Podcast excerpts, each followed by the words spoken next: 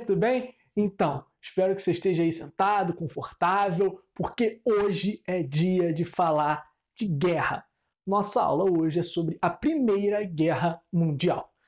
Antes de entrar né, no conflito, antes de entrar nas trincheiras da Primeira Guerra, temos que entender as motivações que levam ao conflito. Vocês sabem, historiador adora contextualizar. Falando sobre isso, né, sobre essa contextualização, a gente tem que entender os antecedentes. A Europa viveu um momento antes da guerra que é conhecido como a Belle Époque. Por quê? O que, que era a Belle Époque? Era um período de paz, relativa paz territorial na Europa. As nações europeias não estavam entrando em guerra, como nos últimos, sei lá quantos anos, nos últimos séculos. É, você tinha uma prosperidade econômica muito grande na Europa como um todo, em razão ali da segunda revolução industrial, e você tinha uma prosperidade científica, literária, artística muito grande.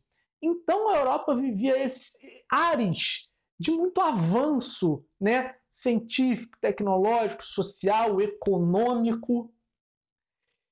E por isso que essa época é chamada de Belle Époque.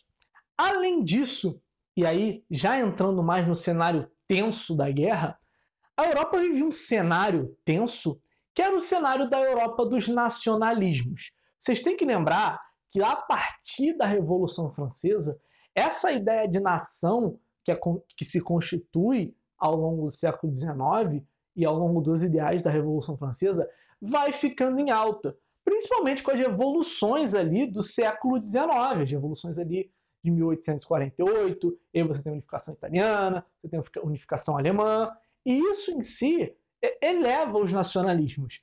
E esses nacionalismos, o que era o nacionalismo? Essa ideia de formar uma nação, que a, e a nação em si é uma ideia, não é algo físico, essa ideia de formar essa nação, ela vai buscar no passado tradições, momentos que, que justificam, que mostram qual é o tamanho, qual é a importância da sua nação no mundo.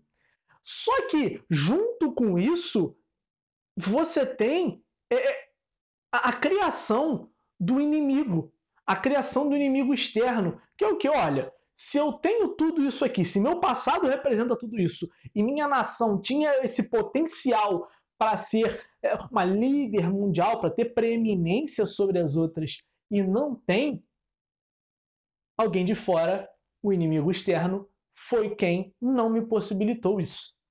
Sendo assim, você começa a olhar para outra nação e você vê nela um inimigo. Passou da fronteira, você tem o meu inimigo. E essas inimizades vão ser é, é, é, é aumentadas né, com conflitos anteriores, né, antigamente, entre esses países. Aí você pode se perguntar, a Ana falou na última aula para vocês do imperialismo, você pode se perguntar, Tá, mas a Primeira Guerra em si não é um conflito imperialista? Essas são correntes de interpretação. É, eu prefiro ir mais com a corrente que não interpreta a Primeira Guerra como uma guerra imperial, né, uma guerra por causa do imperialismo ou do colonialismo. Por quê?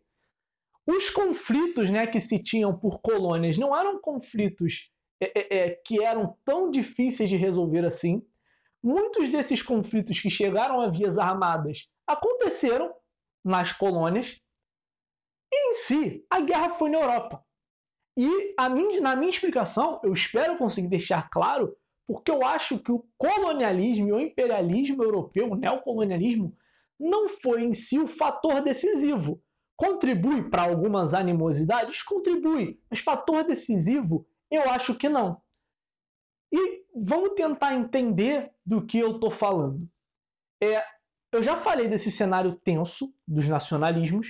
Esses nacionalismos vão conviver ao até né, escalada, na escalada para a Primeira Guerra com uma exacerbação não só do nacionalismo, mas do militarismo, do patriotismo. E, ao long, e, e essa escalada vai fazer com que se estoure uma guerra. Mas vamos voltar Lá em 1870, quando acaba a Guerra Franco-Prussiana e a Alemanha se unifica. O Bismarck, o chanceler alemão, Ana falou para vocês que ele era muito habilidoso, muito meticuloso. E ele vê o seguinte, cara, eu quero fazer um desenvolvimento econômico alemão. Para isso, eu tenho que estabelecer alianças aqui na Europa Central e eu não posso entrar novamente num conflito com a França, nem posso querer entrar num conflito com a Inglaterra, que naquele momento era a principal potência mundial. A Alemanha investe pesadamente é, na, na, sua industrialização, investe pesadamente em escolas técnicas, né, o que vai fazer a, a, a população alemã que já sai do colégio estar preparada para trabalhar na indústria.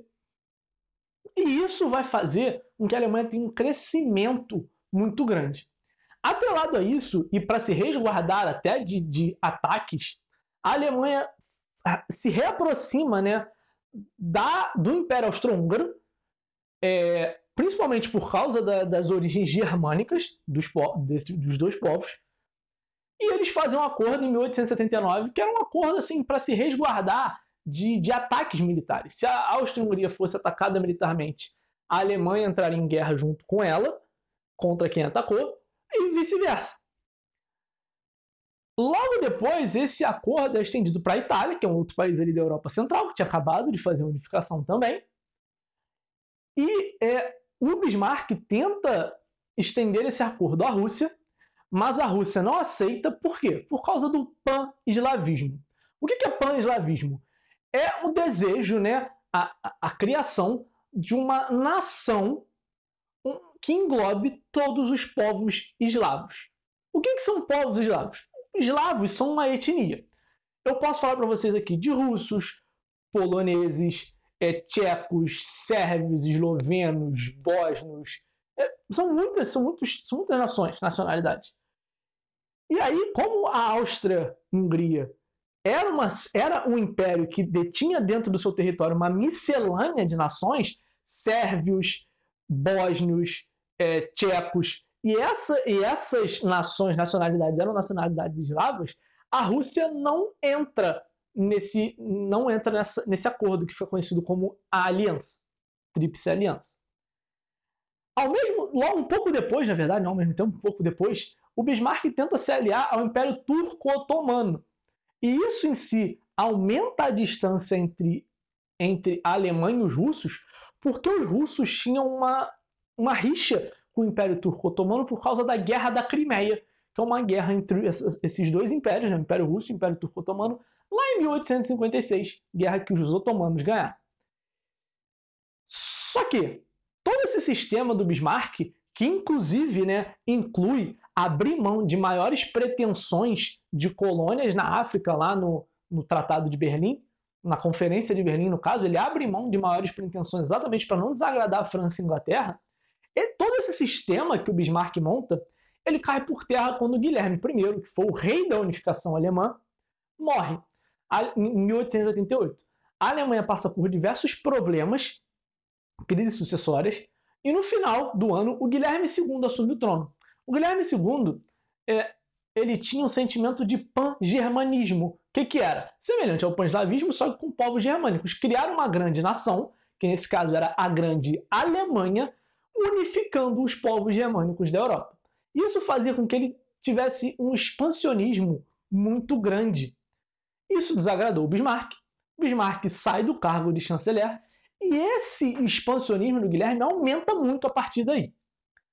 Como a Alemanha, entre a unificação e esse ponto, já tinha se desenvolvido muito economicamente, começa, isso começa a desagradar principalmente Inglaterra e França, porque a Alemanha em si consegue passar até os ingleses é, em produção industrial, porque apesar dos ingleses terem tido a primazia lá da primeira revolução industrial, é, nesse ponto as indústrias deles estão muito é, desatualizadas, então elas são pouco produtivas se você for comparar com as alemãs, e os franceses não têm uma indústria tão forte assim nesse momento. O que acontece é que os franceses, olhando essa situação, eles pegam o telefone, ligam para o Império Russo, ligam para o czar, não sei se era o Nicolau II na época, não sei quem era, Assim, qual é, Nicolau? Então, os alemão aí, né? Os caras estão crescendo. Expansionismo, tal de Guilherme aí. Será que ele vai invadir aqui? Então, o que, que tu acha da gente fazer um acordo aqui, eu e vocês, é, para se prevenir, né, e meio que encurralar eles aqui é, e se precaver de um ataque deles. E os russos falam: olha, gostei da ideia, gostamos da ideia. O Império Russo, na época, não era o que é a Rússia hoje. Porque se você pensar, né, a Rússia não faz fronteira com a Alemanha hoje. Você tem todos aqueles países ali do leste europeu, entre Rússia e Alemanha, Ucrânia, Polônia, acho que Letônia, Lituânia. São muitos países, eu não lembro agora exatamente. A Rússia era o Império. Então, o Império Russo fazia fronteira com a Alemanha. E aí, a França e a Rússia assinam esse acordo, que se chama Entente, e dez anos depois, a Inglaterra entra nesse acordo. Esse acordo é assinado por França e Império Russo em, acho que, 1893. Em 1903 ou 1904, por aí, a Inglaterra entra. E você pensa, Inglaterra e França? Sim, porque o medo do expansionismo alemão faz com que Inglaterra e França esqueçam suas rivalidades históricas, pô, Guerra dos 100 anos, Guerra dos Sete Anos, vários conflitos dinásticos. Eles esquecem isso em nome de fazer uma aliança para garantir aquela é, hegemonia de poder na Europa. Muito da Primeira Guerra é sobre isso, sobre quem tinha o poder hegemônico, quem ia ter a hegemonia do poder na Europa.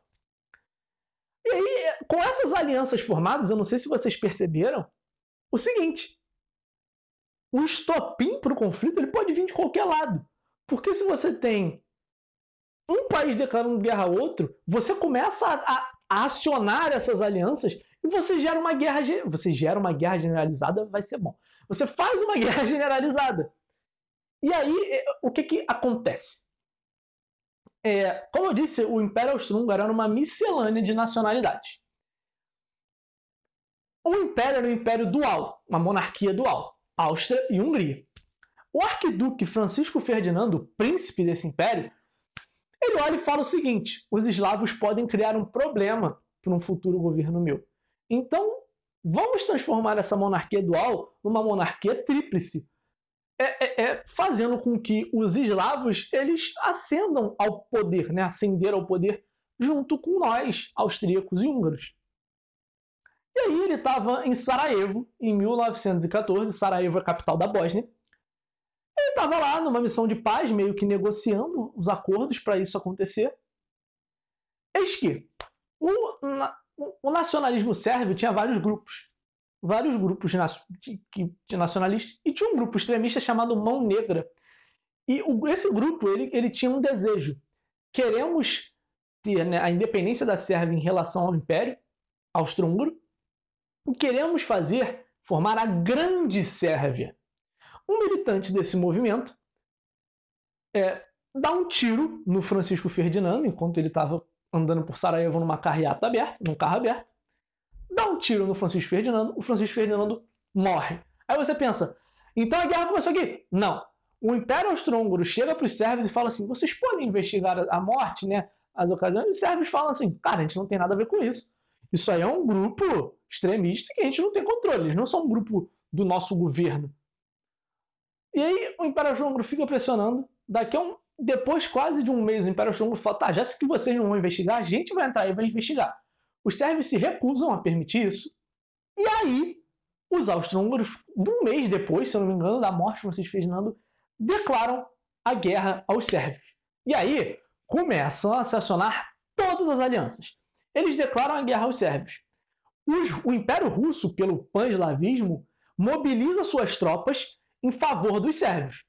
Os alemães falam assim: opa, mobilizaram suas tropas, com, tropas se mobilizaram em favor dos sérvios, mobilizaram contra o Império Austro. Opa, declaramos guerra a vocês. E a partir do momento que os alemães declaram guerra à Rússia, a França declara guerra à Alemanha. E aí o que a Alemanha faz? A Alemanha, que óbvio, já previa esse tipo de conflito, com a França principalmente, bota em ação o plano Schlieffen. O plano Schlieffen, ela, ele recebia esse nome por causa do von Schlieffen, que era o estrategista que elabora esse plano, que é o seguinte: para a gente conseguir chegar rápido a Paris, a Paris, a gente divide o ataque ao território francês em duas frentes. Isso vai fazer com que o exército se desestabilize e a gente consiga chegar a Paris rapidamente. Então eles entram por leste e por norte. Só que para entrar por norte, por, por leste, eles passam por dentro da Bélgica. Então eles invadem a Bélgica, que era neutra nesse conflito. E quando eles invadem a Bélgica, que era neutra, a Inglaterra olha e fala assim: ah, que isso? Cara, os caras são neutros? Vamos entrar na guerra. E a Inglaterra, que estava neutra até então, entra na guerra. Esse primeiro momento da guerra é chamado de guerra de movimento. Por quê? Porque o movimento das tropas é rápido, eles conseguem ir conseguindo conquistando territórios. Só que na frente ocidental, o que, que acontece? A guerra vai se estendendo, os alemães não conseguem chegar a Paris, e vai chegando o inverno europeu, que vocês sabem que é no fim do ano. Quando vai chegando o inverno europeu, os soldados começam a cavar, cavar buracos no chão, né? linhas horizontais assim, para ficar lá dentro e se abrigar do frio do inverno europeu. Só que o que, que acontece? A partir disso, esse abrigo do frio de início vira uma proteção. Por quê? Você está ali debaixo da terra, a artilharia do outro lado não consegue te atingir. E eles, por parte deles, também vão começar a cavar trincheiras, porque senão eles vão ficar expostos aos meus tiros, aos meus tiros de artilharia. Sendo assim, essa guerra, que era a guerra de movimento, vira a guerra de posição. Por quê? Eles ficam parados dentro das trincheiras. O Eric Hobsbawm, que é um dos maiores historiadores né, da existência, né, consagrados é, até hoje, ele diz que a guerra de trincheiras é uma das maiores atrocidades da história das guerras. Por quê? O soldado na trincheira ele está convivendo com chuva, com sol, com neve, ele está convivendo com doenças, ratos, é, é, houve vários surtos de piolho nas trincheiras. Além disso, morreu um parceiro teu, o corpo dele vai ficar ali entrando de, é, em decomposição, vai ficar o corpo putrefado ali dentro da trincheira. Em razão disso, é, que as trincheiras são encaradas assim. É. E aí, a trincheira em si é uma realidade que faz a guerra que todos os países que entram na guerra que achavam que ia ser rápida, ser uma guerra demorada. Para além disso, né, essa situação da trincheira perdurou por mais de três anos, né, essa guerra de trincheira, essa guerra de posição, perdurou até 1917. Além disso, a, a guerra em si, o confronto, é, foi um confronto onde muitas inovações militares surgiram.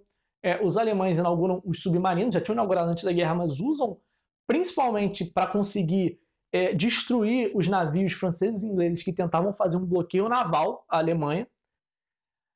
É, os alemães são os primeiros a usar armas químicas, gás mostarda, é, lança-chamas, e os ingleses, nesse confronto, é, fazem um negócio chamado tanque de guerra, que vai ser muito usado nos conflitos, nos confrontos do século XX.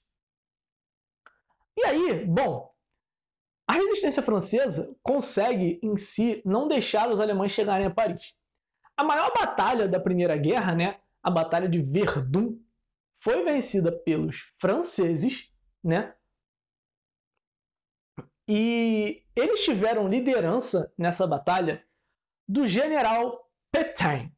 O general Pétain ficava andando entre as tropas francesas e gritava: Il n'est pas e nem passarão O que isso quer dizer? Não passarão. E esse não passarão, óbvio, era em razão aos alemães, né? Fazer menção aos alemães. Só para vocês terem ideia, essa derrota é tão é, é, é estridente que a palavra Verdun entra no dicionário alemão como sinônimo de derrota. E, em 1917, essa situação né, apesar dessa guerra de posição, essa guerra demorada, essa guerra cansativa, parecia que a situação estava ficando a favor dos alemães. Ao que parecia, eles iam ganhar a guerra. Principalmente porque na frente oriental a Rússia começa uma revolução popular dentro de seu território, começa uma guerra civil dentro do território russo, e os russos, através do Tratado de Brest-Litovsk, que eu vou falar mais na aula de Revolução Russa, não específica de Revolução Russa, saem da guerra cedendo muitos, muitos territórios para a Alemanha. Sendo assim, eles poderiam se concentrar em massacrar os exércitos franceses e ingleses na frente ocidental e ganhariam a guerra. Só que o que, que acontece? Eles decidem fazer um bloqueio naval, né, pagando na mesma moeda, aos ingleses e aos franceses. E aí eles isso gera um precedente, não só isso, mas isso gera um precedente para a entrada dos Estados Unidos da América na guerra.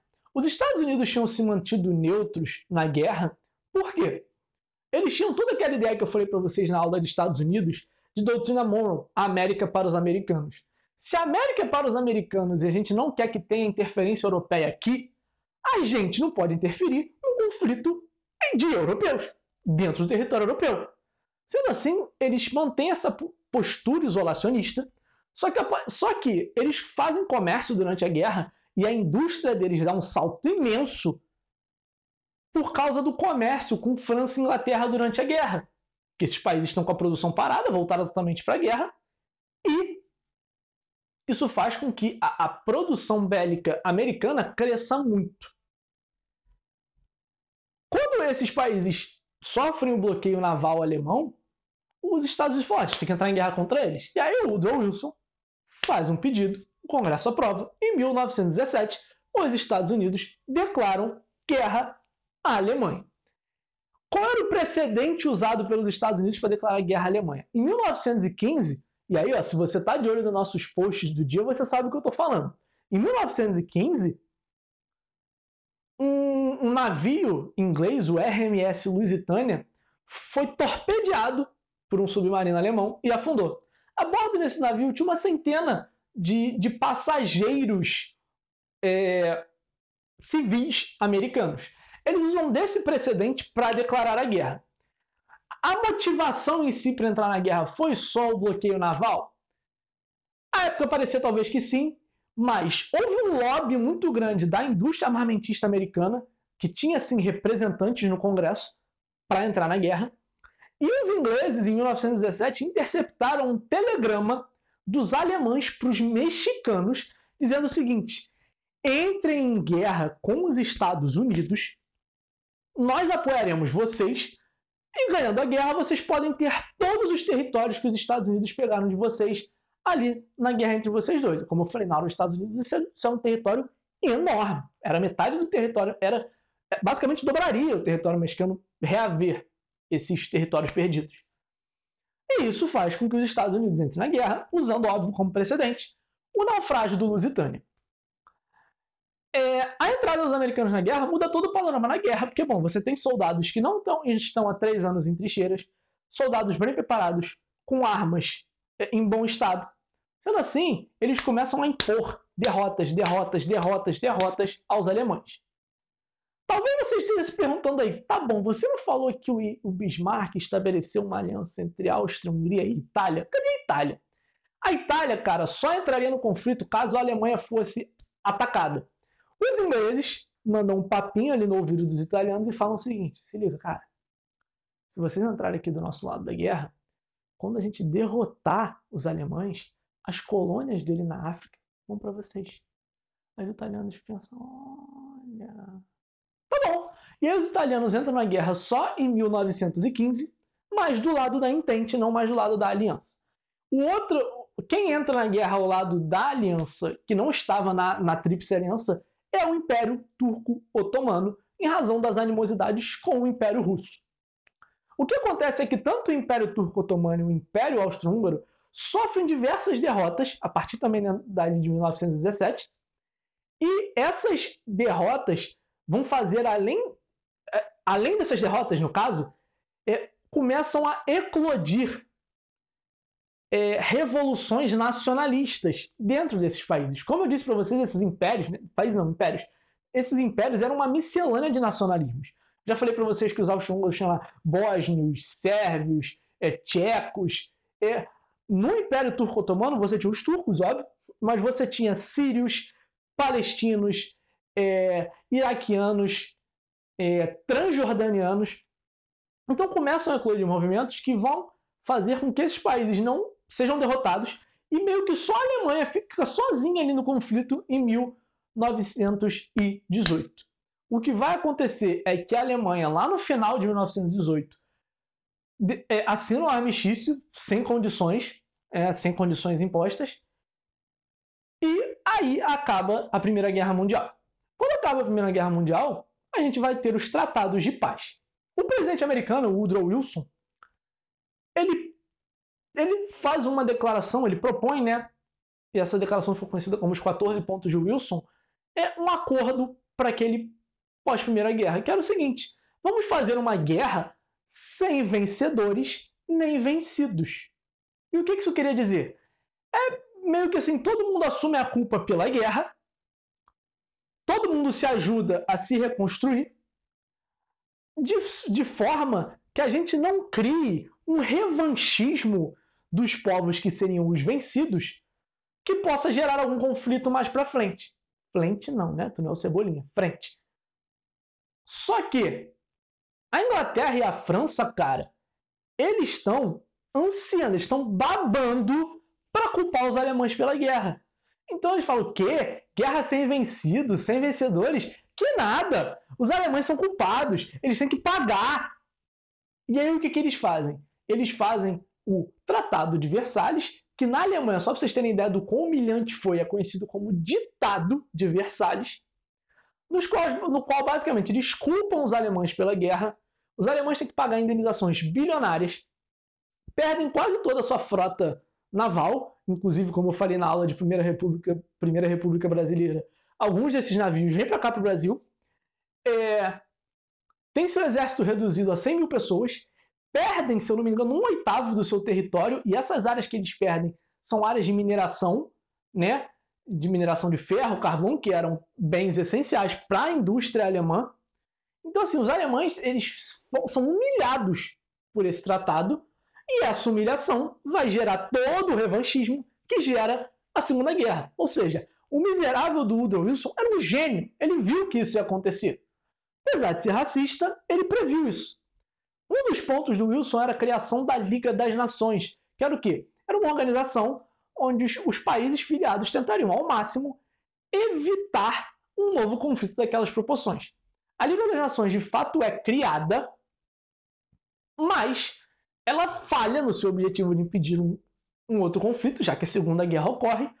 Porém, você vê que alguns dos órgãos, principalmente órgãos para lidar com refugiados, para combater a questão da fome no mundo, alguns órgãos desses avançam, tanto que eles estão presentes na ONU, eles são embriões de órgãos que estão na ONU até hoje. É, e aí, bom, consequências da Primeira Guerra. 10 milhões de mortos na Europa, 10 milhões de mortos. É, você tem, além dos mortos, você tem é, é, o fim dos impérios, alguns impérios desses, quase impérios medievais, Império Austro-Húngaro, Império Turco-Otomano, se dividem em vários países. É, você tem a formação de revanchismo né, nos países derrotados, principalmente na Alemanha. E você tem, para além disso, é, a derrocada, né, o começo de uma crise da democracia liberal. O começo dessa crise é aqui, com o fim da Primeira Guerra, e o aprofundamento dessa crise é com a crise econômica de, 1800, de 1929, né, o crash da Bolsa de Nova York, que a gente vai falar um pouquinho mais para frente. É, eu esqueci, eu percebi que eu tinha me esquecido de falar uma coisa para vocês. Na primeira década de 1910, é, os países né, que tinham formado aqueles acordos que eu falei, a aliança, entende? Eles vivem um período que a gente chama de paz armada, que é o seguinte: esses países estavam em paz, não tinham declarado guerra um ao outro, mas eles estavam fazendo um investimento pesado na indústria bélica. E aí eles falavam o seguinte: ó, a gente está vivendo um período de paz, mas é uma paz armada, porque eles estavam se armando para se precaver caso houvesse um conflito, que ocorreu, como vocês sabem, eu falei a aula inteira sobre isso. É... Enfim, como eu sempre gosto de fazer o resuminho, percebam, como eu falei, que não é necessariamente uma guerra imperial, mas é uma guerra para determinar qual vai ser a nação hegemônica no território europeu, e muito dessa guerra em si tem a ver com eclosão e exacerbação de movimentos nacionalistas, nacionalismo extremado, é militarismo, patriotismo extremado. Enfim, é, falei tudo que eu tinha para falar, espero que vocês tenham gostado. A aula de Primeira Guerra é sempre uma aula divertida de dar, uma aula maneira de dar. Espero que vocês tenham achado isso também. Enfim, forte abraço, beijão e até a próxima. Ah, ah, ah, ah, peraí. Lembrei essa semana foi a última semana, vocês estão tendo essa aula no domingo. Essa semana vai ser a última semana que a gente tem aula segunda, quarta, sexta e domingo. A gente vai diminuir o nosso ritmo, vai postergar um pouquinho mais essas aulas mais pra frente, daqui a pouco a gente já acabar o nosso conteúdo. E a gente vai começar a usar esses espaços, principalmente de domingo, os espaços que ficarem vagos, para fazer lives, para fazer vídeos falando sobre temas mais específicos, curiosidades, falar sobre filme, etc. Falar de outras coisas que não sejam necessariamente conteúdo. A gente já tem uma listinha sobre alguns conteúdos que a gente quer passar para vocês. E bom, é isso. Tchau, tchau.